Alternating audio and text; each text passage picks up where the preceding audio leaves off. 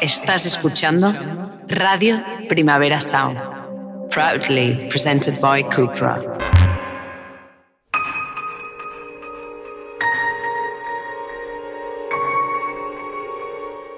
Día normal en la furgo y llega la noche. Cenamos y convertimos nuestros dos bancos en cama. Echamos los cojines a la cama y nos repanchingamos tranquilamente. Encendemos el portátil y vemos algo. El lugar elegido para pasar la noche no es nada del otro mundo, un parking que en temporada baja permite la pernocta, cerca de un lago al que se accede por una carretera secundaria llena de árboles. A menudo, antes de elegir el sitio en el que vamos a pasar la noche, inspeccionamos el lugar, pero esta vez nos pilló el toro. No le dimos más importancia, estábamos solas, y en los meses de invierno esto suele ser lo normal, tranquilidad total. Antes de dormir tenemos la costumbre de bajar los oscurecedores de las ventanas. Nosotras dormimos de lado a lado y como las ventanas quedan justo encima, preferimos tenerlas ya de noche subidas por eso de la intimidad. Sin embargo, esta vez el sueño nos pilló de improviso y nos quedamos dormidas. Ira suele quedarse dormida como un tronco, yo en cambio suelo tener problemas para conciliar el sueño, pero esta vez me doy cuenta medio sobada ya de que me he quedado dormida también. Me despierto porque siento una luz sobre mí, sobre nosotras. Mientras me incorporo con los ojos medio abiertos, me doy cuenta de que nos hemos quedado fritas sin bajar las persianas. Ya debido de amanecer ya. Nos movemos tanto de sitio que me cuesta ubicarme. Me incorporo para bajar la ventana por la que entra tanta claridad y me percato de que una luz apunta directamente a nosotras. Es la luz potente de una linterna. En los pocos segundos que tardo en alcanzar la ventana, la linterna deja de apuntarnos y frente a mí, fuera, y tan solo separados por el plástico del cristal, unos ojos horribles me observan. Automáticamente pienso que nos hemos dormido sin bajar las persianas. ¿Pero hemos cerrado la furgo? Le grito a Ira si hemos cerrado la furga mientras fuera se escuchan pasos que se mueven alrededor de la furgoneta. Juanita comienza a maullar. Unos golpes en la puerta la tiral. Ira somnolienta. Me pregunta, ¿pero qué pasa? Y yo le digo, que dónde está el mando para cerrar la puerta, que alguien lleva un rato observándonos mientras dormimos.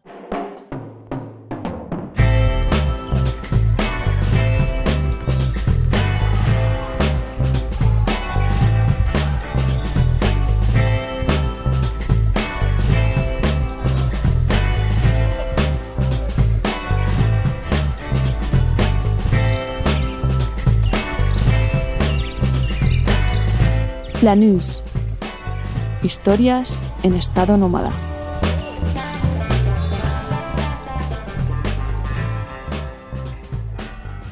Hola a todos, bienvenidos a un nuevo episodio de Flanuse, Historias en estado nómada. Flanús. Y hoy vamos a hablar de un tema escalofriante, de un tema que nos deja el cuerpo uh, con, un, con un temblor y con una sensación que, que, que, que hay. Sí, hoy vamos a querer tocar, explayarnos largo y tendido, bueno, no muy largo, pero sí tendido, sobre el tema del terror, el terror en la van life, que no tiene nada que ver con el drama, con los van dramas tan reconocidos de que se te rompe algo y te dejan tirada en medio del el quinto pino del mundo sin ningún tipo de garaje cercano. No, no, no. Hoy vamos a hablar de van terror. Porque es posible sentir terror. Puedes querer chillar como una energúmena, te pueden poner los pelos de punta, ¿Puedes creer que vas a morir ese mismo día? ¿Puedes creer que van a asaltarte en tu propia casa, aunque esa casa sea una furgoneta? La respuesta es que sí.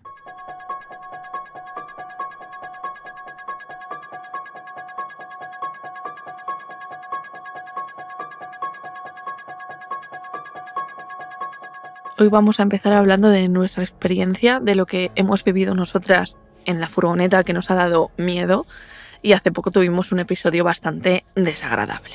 Sí, es curioso que cuando repasamos el, lo- los temas que vamos a tratar hoy o los diferentes puntos que vamos a tratar acerca del miedo en la, en furgoneta, nos damos cuenta de que todos esos, esos miedos tienen al final su proyección o, o que son bastante parecidos a los géneros que hay en el cine de terror, ¿no? Es decir, que al final eh, llegas a comprender que todo lo que es el cine, todo lo que la ficción ha ficcionalizado de la vida real, tiene una especie de, de- de resonancia, ¿no? Es decir, esto está haciéndose así, hay, hay este tipo de películas, porque este tipo de miedos, de inseguridades o, o de situaciones se dan.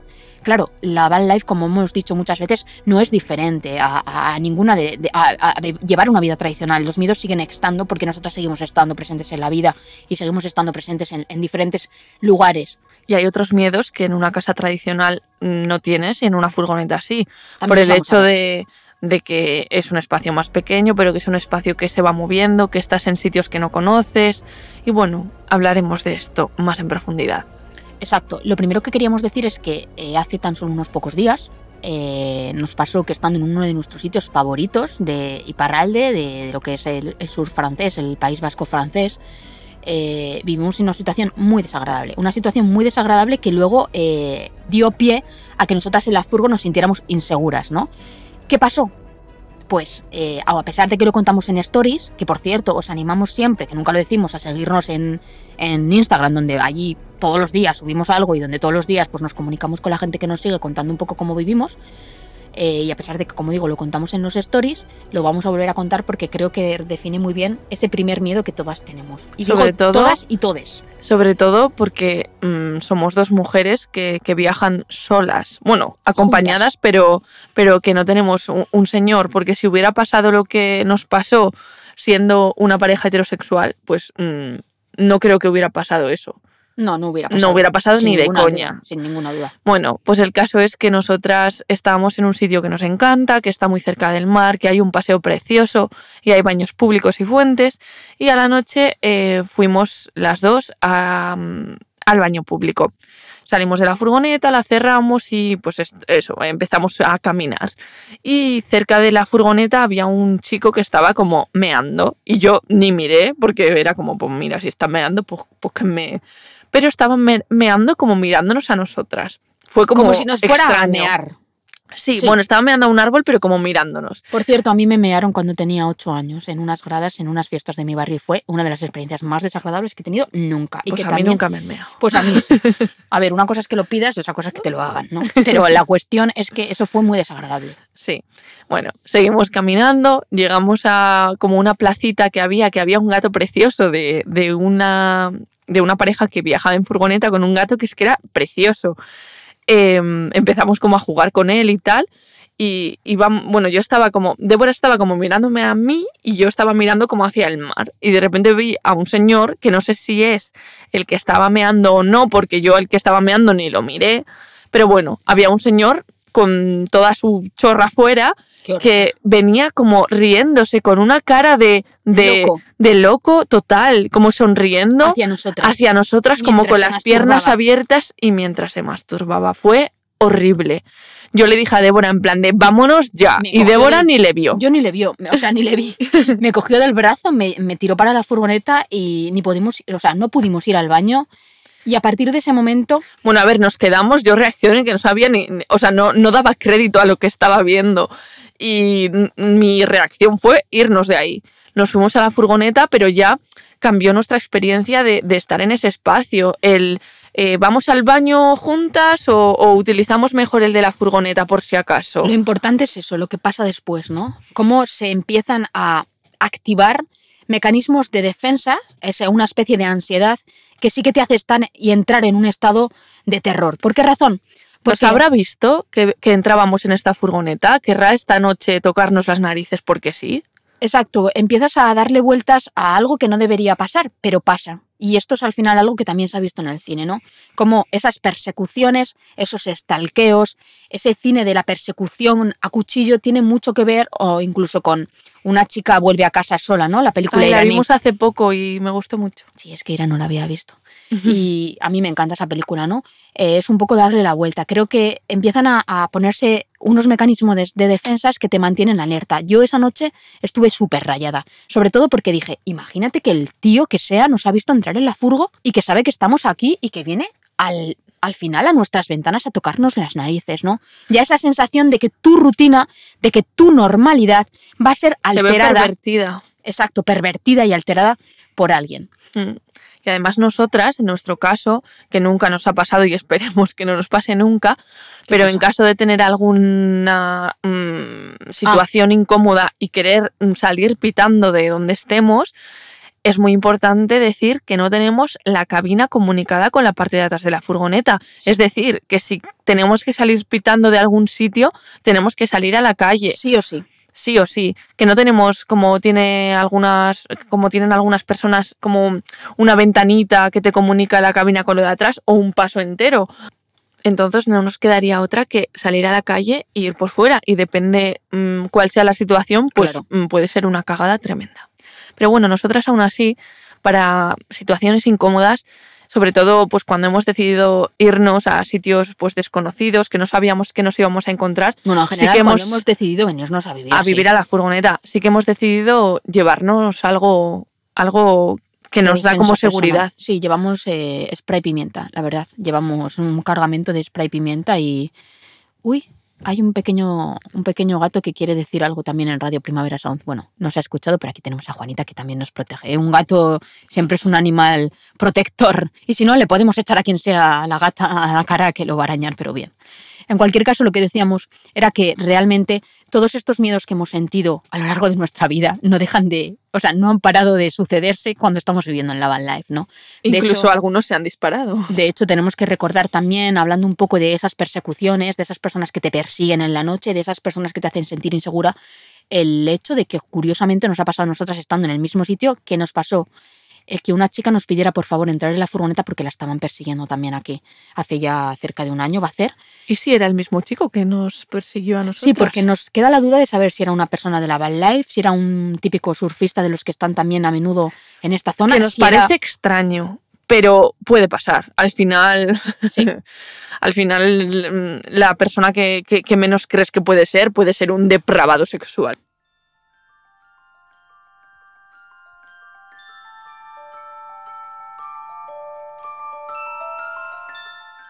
Al final la van life puedes vivirla como quieras, pero en nuestro caso y en la mayoría de casos te estás moviendo a lugares que no conoces y no sabes mm, pues esas personas qué costumbres, qué costumbres tienen, qué horarios tienen, cómo se relacionan con otras personas y puedes eso puede dar lugar a pues situaciones desagradables. Sí, yo, Ira no, se no lo recordará, pero la primera vez que, una de las primeras veces que dormimos en Suecia, me cagué viva.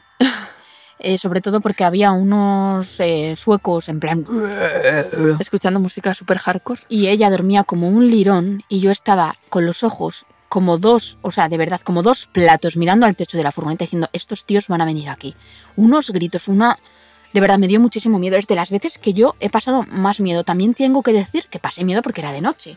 Y porque ahí de repente se te dispara todo. En plan, van a entrar en la furgoneta, se van a poner a hacer trompos alrededor. Encima era un no sitio podemos rarísimo. escapar. Era, era un, un, eh, campamento como para niños, como con casitas, había un montón de Todo bichos, de ardillas, de tal, pero era como la temporada esa malísima de American Horror Story, que es de como en los, en los años 80, El que campo, están en camping. un campamento de verano. Sí, algo así. Era pues era horrible. total.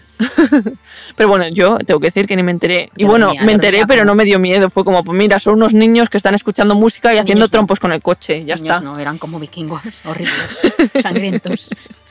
Querían matarme, empalarme.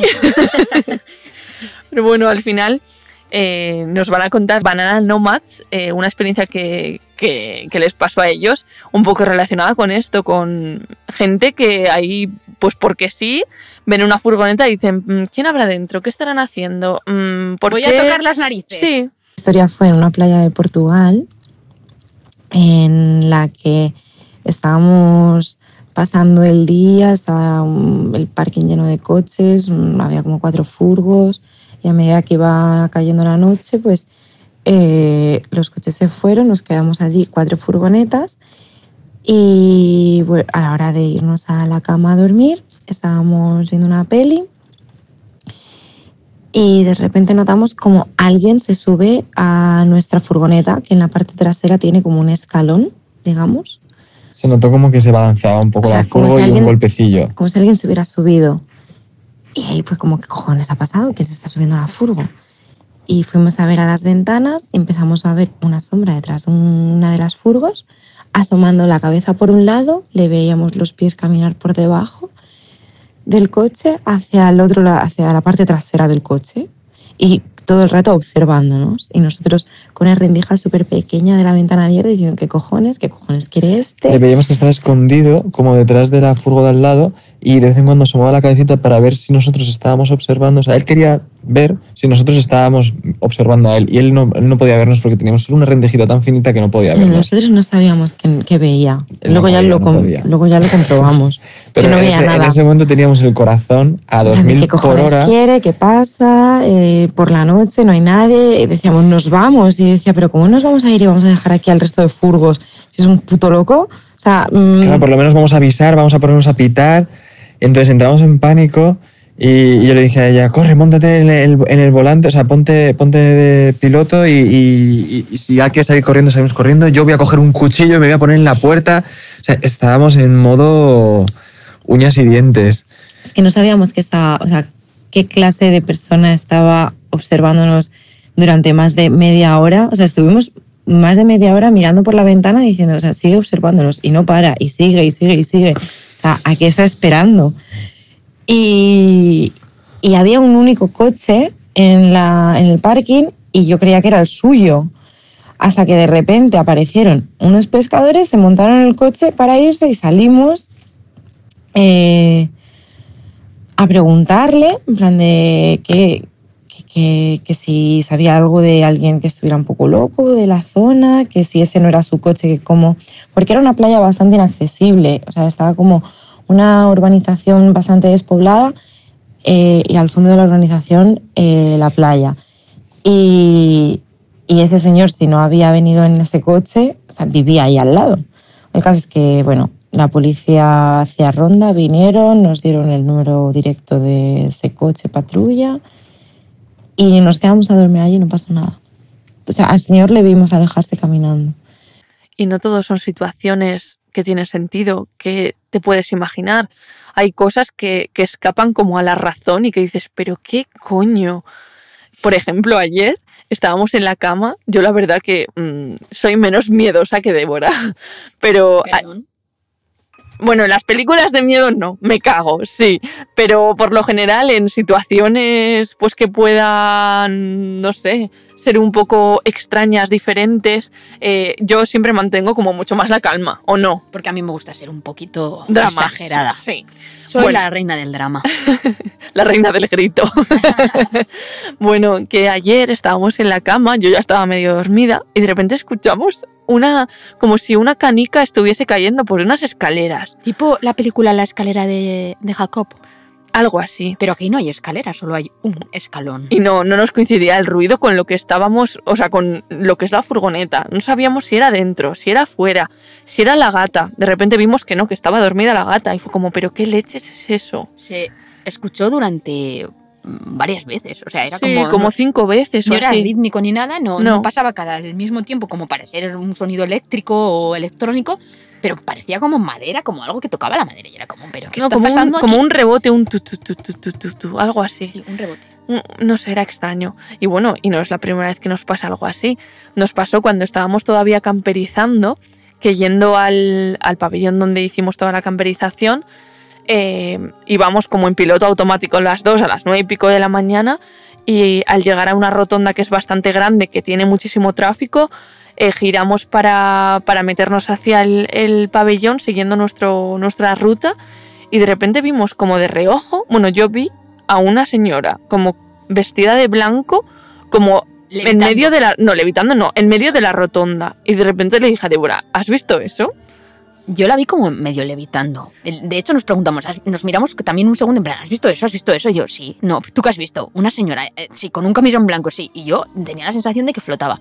Fue muy raro. No sé, yo iba conduciendo y lo vi como de reojo, la verdad, pero nos quedamos como en shock, nunca más la, volvimos a ver y la verdad es que estaba en un sitio que no es nada accesible, que es una rotonda que tiene muchísimo tráfico y en la parte del medio tiene como, como un césped con un montón de árboles y así, pero que nunca hemos visto a gente que, que- que haya accedido a esa rotonda y de repente esa señora ahí puesta Fue raro. fue muy raro. Extraño, siniestro. Y ahora nos van a contar nuestros amigos de Joqueo Su Una- experiencia. Sí, una cosa que vivieron hace unos meses en un área de autocaravanas.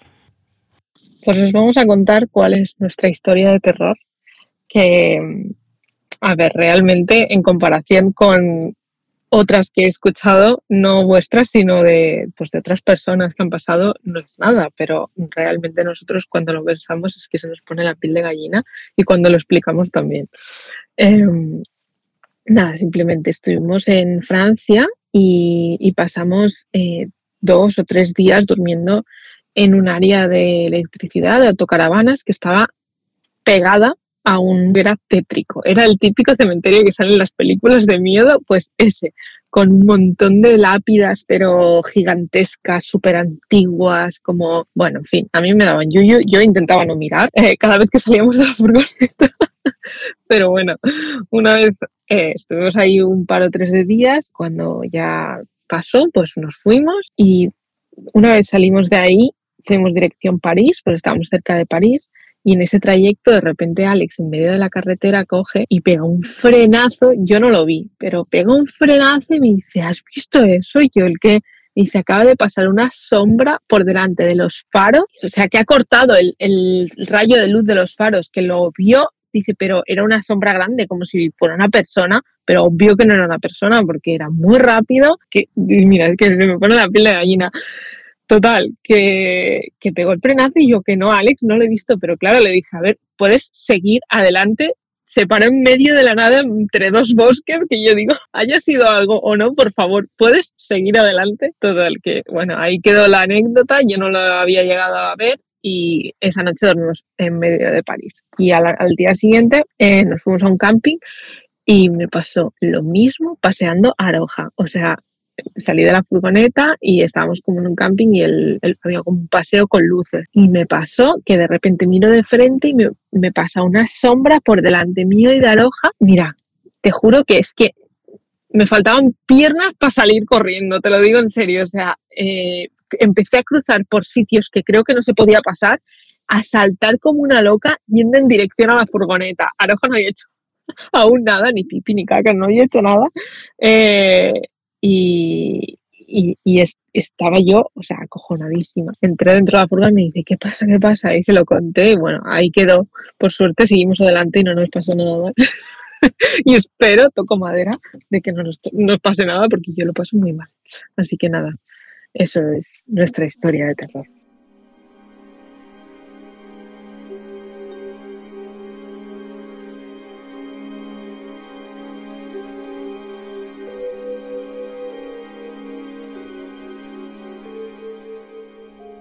Bueno, esto da pie a que, como hemos visto, no haya solamente miedos asociados a la noche, a la oscuridad, a, la penumbra, ¿no? sino que también, como hemos dicho antes, puede haber miedos que tengan que ver con, el día a día, con, con, algo que ves extraño, con alguien que te persigue. Alguien que te persigue también puede darse en la carretera, ese espacio en el que a menudo transitamos, en el que hacemos muchísimos kilómetros y que no sabes con quién te vas a cruzar a nivel de vehículo.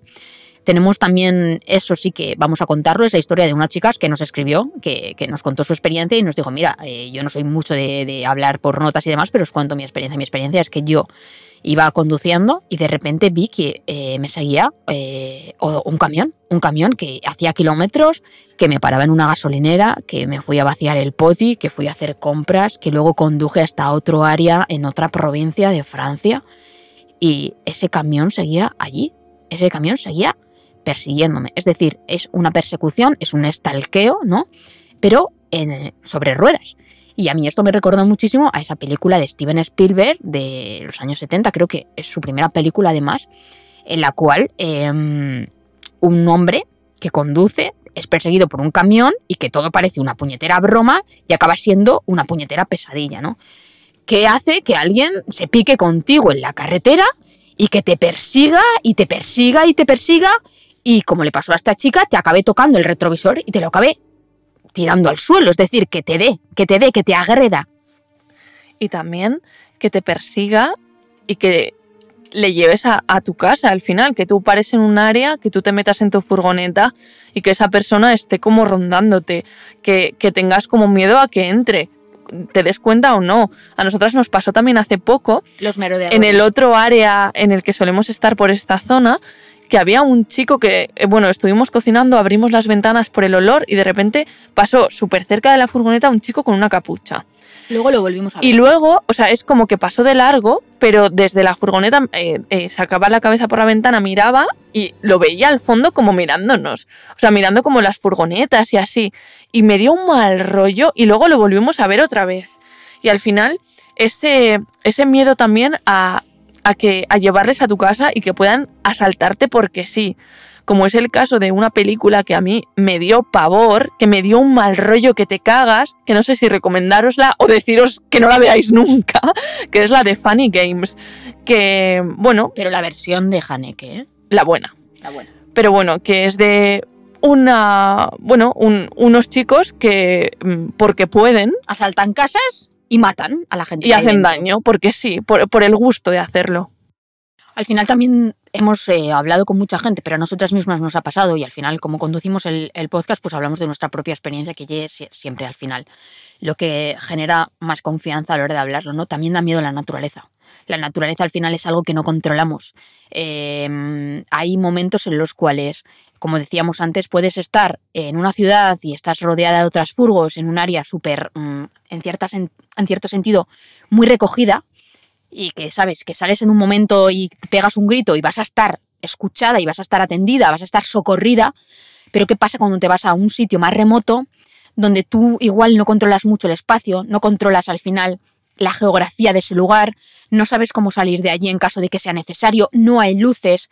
Ya no solamente estamos hablando de, de esa sensación de, de controlar tu casa y tu furgoneta y ese espacio, sino de no controlar absolutamente nada, no saber quién ronda por allí, quién merodea, no saber si habrá animales salvajes. Mirar por la ventana y ver oscuridad absoluta, no ver nada, no saber lo que está pasando. Oye, vamos a volver a escuchar a nuestros amigos de Banana Nomads porque les pasó algo Ah, sí. muy parecido Cierto, cierto. relacionado un poco con esto que hemos contado. Merodeadores, no saber muy bien dónde estás por la noche, Oscuridad absoluta. paranoia total. Era de noche, había mucha niebla, había mucho viento y nosotros nos dirigíamos a un punto del mapa de la Sierra de Estrela, En Portugal. en Portugal, sí, que habíamos visto en una aplicación de... En el Park Fortnite. Sí, El caso es que eh, era una noche súper oscura, súper. O sea, un vendaval, una niebla, unos, o sea, nos iba pegando unos, unos volantazos, una pendiente. Y que queríamos que nos íbamos a caer de culo con la furgo, ¿sabes? Estábamos como a de 5 uñas. por hora subiendo en pleno crisis de, de pánico, diciendo, ¿pero qué hacemos aquí? ¿Dónde está este punto? Guiándonos por el GPS, pero no se veía nada en ningún Cuanto lado. más subíamos, menos se veía, era todo y más viento hacía. Era lluvia, todo horror. Imposible todo. Que no se Y- veía ni a un metro de distancia. Y cuando ya habíamos llegado e incluso pasado el punto de- del mapa en el que se suponía que íbamos a pasar la noche, nosotros no sabíamos si a los lados de la carretera había lugar para aparcar o había O precipicio. Un, precipicio, porque se supone que era como en, una, en un apartado, o sea, justo a la salida, o sea, como a un lado de la carretera, pero claro, en mitad de una montaña, en un puerto. Entonces, es que no se veía ni siquiera si había hueco para la furgo. La furgo es grande. Entonces yo me bajé y fui como contento pisando terreno y diciendo, vale, aquí hay suelo, aquí hay suelo, aquí hay suelo. Era todo, todo, todo niebla. Y, y bueno, conseguimos aparcar la furgo a un lado de la carretera. Pero yo ya ahí me metí corriendo en la furgo y dije, mira, yo no vuelvo a salir, qué pánico, yo me podía haber salido cualquier bicho, o sea, no se veía nada, no, eh, no sé, era como demasiado misterio para el momento. Y, y en ese momento de un poco de susto, de no saber qué hacer, con el miedo en el cuerpo, de repente estábamos dentro de la furgo cuando empezamos a escuchar unos golpetazos en la ventana de la parte de atrás, al lado de la cama, rollo ¡pa! ¡pa! Y, y dijimos, no puede ser, o sea, estamos la nada, ¿esto qué coño es esto? Y, y yo pues fui ahí a, a ver qué pasaba. Ella me decía, no, no vayas. Y yo dije, tengo que ver qué hay ahí fuera. Y, y me asomé un poquito, bajé la persianita de la ventana y vi algo. O sea, vi algo que se movía. Como una cosa negra que dio un último golpe y se fue. Misterio continúa, no sabemos qué era, qué era eso. Se ha llegado a pensar que era un, un caballo, pero tampoco tiene ningún sentido. El caso es que mandamos nuestra ubicación a, a nuestros seres de confianza diciendo que si pasaba algo que, que era nuestra última ubicación. Y dormimos como si nada, la verdad, porque yo tengo un dormir bastante agradecido. Y el día siguiente por la mañana eso parecía eh, el Edén. O sea, se había despejado, un sol maravilloso, Unas vistas unas increíbles. vistas panorámicas de todo el valle brutales. Y poco y nos importó ya. nada, sí. Poco nos importaron ya los golpes. Eso nos pasó a nosotras hace unos meses cuando estuvimos, la verdad es que en un sitio alucinante, pero llegamos de noche. Era una carretera con unas curvas que te cagas. Llegamos y no sabíamos muy bien dónde estábamos. De repente vimos a un Zorro. coche, Y bueno, había como un contenedor de basura y vimos como animales que estaban rondando y vimos un zorro. Luego llegó un coche que creemos que estaban echando un polvo, Chiqui, Pero- chiqui, bam, bam. pero que se salieron del coche, estuvieron como ahí cerca, luego se volvieron No, no, a ir, no. no entendíamos nada. Ella no lo recuerda bien. Estuvieron en el coche, sacaron una manta, Una manta, se verdad. quedaron allí en la oscuridad sin hacer nada, Pero- tampoco haciendo nada interesante. y era como, pero ¿qué leches están haciendo aquí? Mm. Y además se escuchaba todo el rato pasos y eran los animalejos. Había ciervos, había Sí. zorros. Juanita se puso hiperhistérica porque seguramente los, los olía. Era una sensación de... Luego te levantas y dices, pero qué sitio más espectacular, pero cómo he podido tener miedo. Pero por la noche estás cagada. Estás cagada porque ya no solamente es que estás con tu furgoneta en un lugar que no conoces, es que no sabes qué hay alrededor. Y que miras por la ventana y, no te haces a la idea de lo que hay ahí fuera. Y la oscuridad es también un miedo que lo que decíamos, que eh, estés en la situación en la que estés, sea en una van life o sea en una vida tradicional, eh, Te dispara. si- y si tienes miedo a, a la oscuridad, te, te persigue, la- eh, lleves la vida que lleves. Y que muchas veces nos ha pasado estar en un sitio, eso, que no hay nada de luz y, pues, por ejemplo, que la furgo se haya quedado mal cerrada y tener que salir a cerrarla bien. O, o que nos hayamos dejado, yo que sé, algo fuera y tener que salir a, a recogerlo y a meterlo en la furgoneta. Para eso tenemos una linterna, pero es que a veces es una sensación de, de que estás como en, en el vacío absoluto. Esa también es una de las cosas que yo quería hablar en, lo que es al final el, el- podcast de hoy, ¿no? Las rutinas que tenemos para evitar estas cosas. Porque eso es muy importante. Las mismas formas que tenemos unas rutinas para evitar que el poti se nos llene o una rutina para evitar mm, al final consumir mucha electricidad, algo que nos permite como ciertas tips para nosotras mismas, también tenemos esas rutinas, ¿no? Lo que decíamos al comienzo, en esa historia o relato un poco ficcionalizado de algo que nos pasó. Fijaros qué cosa más absurda, dejarte las ventanas, es decir, los eh, oscurecedores, levantados y que alguien única y exclusivamente pueda verte dormir. Que tú te levantes y veas una cara mirándote. Es que eso es de verdad espeluznante y nos ha pasado. Entonces, sí que tenemos esa precaución de decir, mira, llega la noche, cenamos, cenamos en la mesa, hacemos la cama y subimos hasta nuestro cuello las ventanas. ¿Por qué? Porque así ganamos ese tipo de intimidad, de decir, sí, estamos en una furgo, sí, vivimos en la furgo, pero hasta aquí nos vas, nos vas viendo, ¿no? Nosotras podemos controlar lo de fuera, no tenemos esa visión completa, pero sí que vemos si alguien se acerca, si pasa algún coche o si hay personas o animales o lo que sea alrededor. Somos como las señoras de la va- del visillo, pero en la van. Dejamos justo una ranurita Bueno, una ranura como de 8 centímetros o así, que nosotras vemos, pero que desde fuera al final ves una luz, pero no, no, no puedes distinguir nada.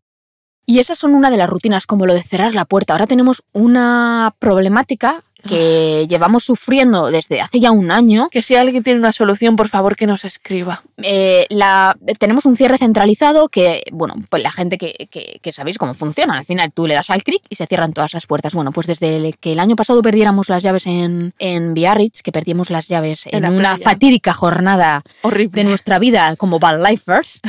eh, Van drama también. Van drama, eso es un van drama, no es un van terror, pero ahora se ha convertido en un van terror. Es decir, el van drama ha, de- ha devenido, deviene en van terror. Ahora, la puerta de atrás, las dos puertas de atrás, las traseras, no nos cierran con el cierre centralizado. ¿Esto qué significa? Que nosotras, antes de cerrar todo lo que es el complejo de la furgoneta, todas las puertas, tenemos que ir a la puerta de atrás y cerrar con la llave. ¿Cuál es la mandanga de todo esto? Que como un día estés en la cama eh, ya durmiendo y sientas un ruido extraño y le digas a tu compañera, oye, ¿has cerrado la puerta con llave? Con llave. Porque no es solamente darle a un botón. Es cerrar. Ah, pues no me acuerdo. Ah, pues sí, te acabas levantando. Imagínate que eso te pasa en un lugar donde has escuchado pasos, donde has escuchado que algo no iba bien, que no era normal, donde hay estridencias, donde hay sonidos, y te tienes que levantar, te tienes que calzar, tienes que salir al perímetro de la furgoneta y tienes que volver dentro. Y eso realmente es una de las cosas más acojonantes Hmm. que nos pasa. O que esté lloviendo, que tampoco se vea mucho, que venga otro coche y no te vea. En fin, es una situación mm, desagradable realmente. Al final no dejamos de estar expuestas. Eh, nuestra casa puede estar en una playa, en un bosque, en una ciudad y hay personas pues, que, que pueden decidir mm, tocarte las narices si les da la gana, pero que eso nos quite el sueño, que mm, merece la pena siempre y cuando tengáis eh, unas, unas cosas en cuenta e intentéis como minimizar riesgos, eh, compensa. Compensa vivir en una furgoneta, compensa tener esta libertad, poder dormir un día en un bosque, otro día en la playa, otro día en una ciudad y, llevar al final este estilo de vida.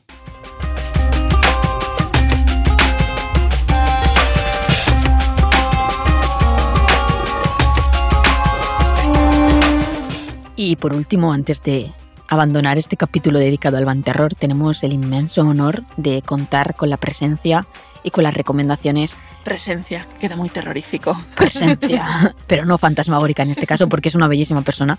Eh, vamos a contar con, con la experta opinión de Desiree de Fez. ¿no? Desiree de Fez es eh, una mujer que, para la gente que no estáis igual dentro del mundo del cine, es una periodista y crítica de cine, como digo, que está especializada en el fantástico y en el terror.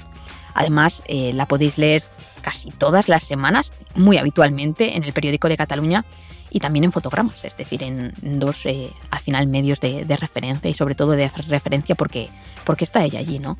Eh, es también miembro especial de, de Sitges y ahora también del Festival de San Sebastián de Donosti y contar con ella va a hacer que estos festivales lo peten aún muchísimo más, ¿no? En cualquier caso, yo tengo que decir que personalmente la conozco, que me siento súper agradecida de que haya querido aceptar la invitación, de que haya querido hablar de terrores en espacios pequeños y hoy, que siempre hacemos recomendaciones en el, en el podcast antes de terminar, hoy lo voy a hacer ahora, antes de que ella hable. Quiero recomendar su libro, Reinas del Grito. Lo publicó en octubre del 2020 con Blackie Books.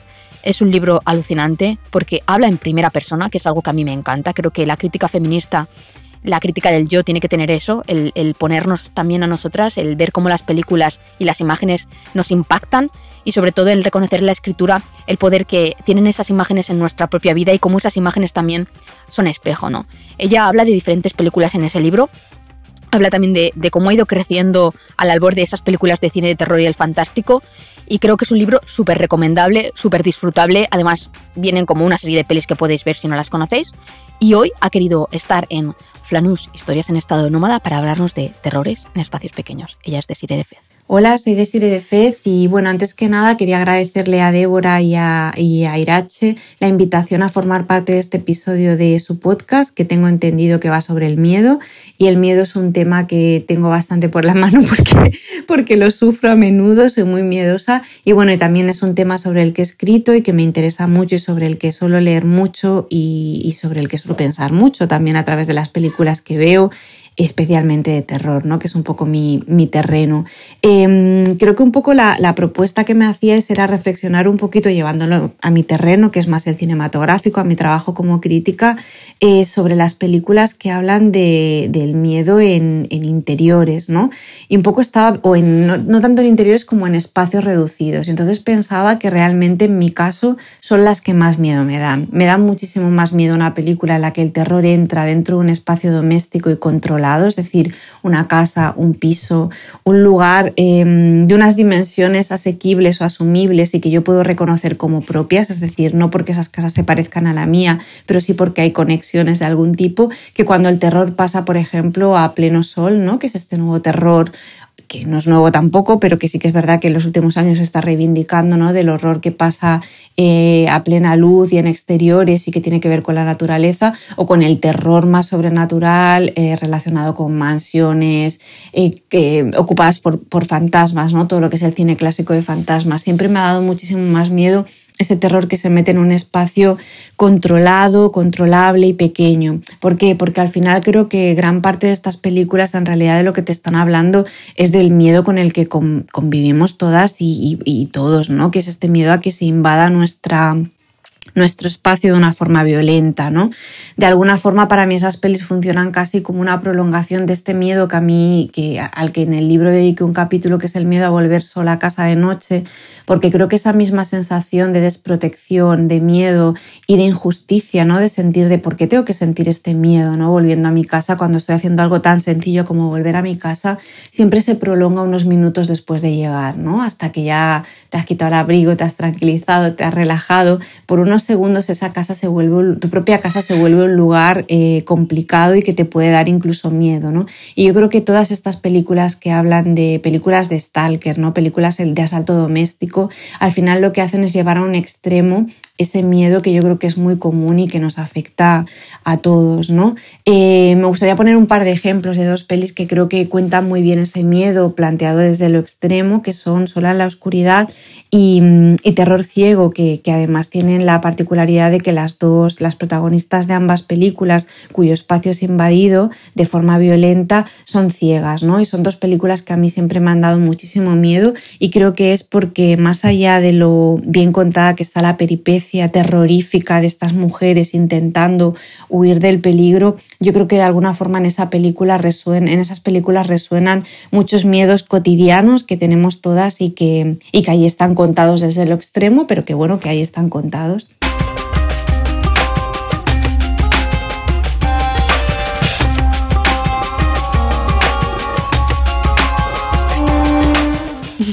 Eso era Débora cantando. Esperamos que os haya gustado mucho el podcast de hoy, que bueno, ha sido un poco terrorífico, pero nos apetecía mucho no hacerlo. ha sido muy terrorífico, ha sido al final terrorífico en su punto justo. Sí. Y además hay un montón de recomendaciones de pelis, hay un montón de recomendaciones al final interesantes, como el libro de Desi de Fed. Y para nosotros al final es súper gustoso el poder ir desgranando la Van Life, incluso en aspectos los que antes nadie había hablado, ¿no? pues originales somos. Total.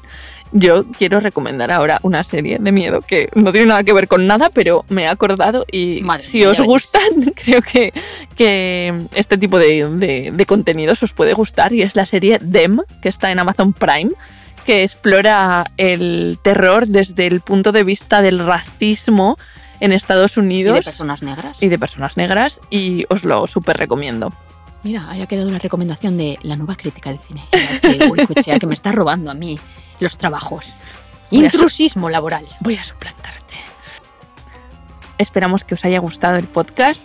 Nos escuchamos el mes que viene y hasta entonces, un saludo. Un beso para todos.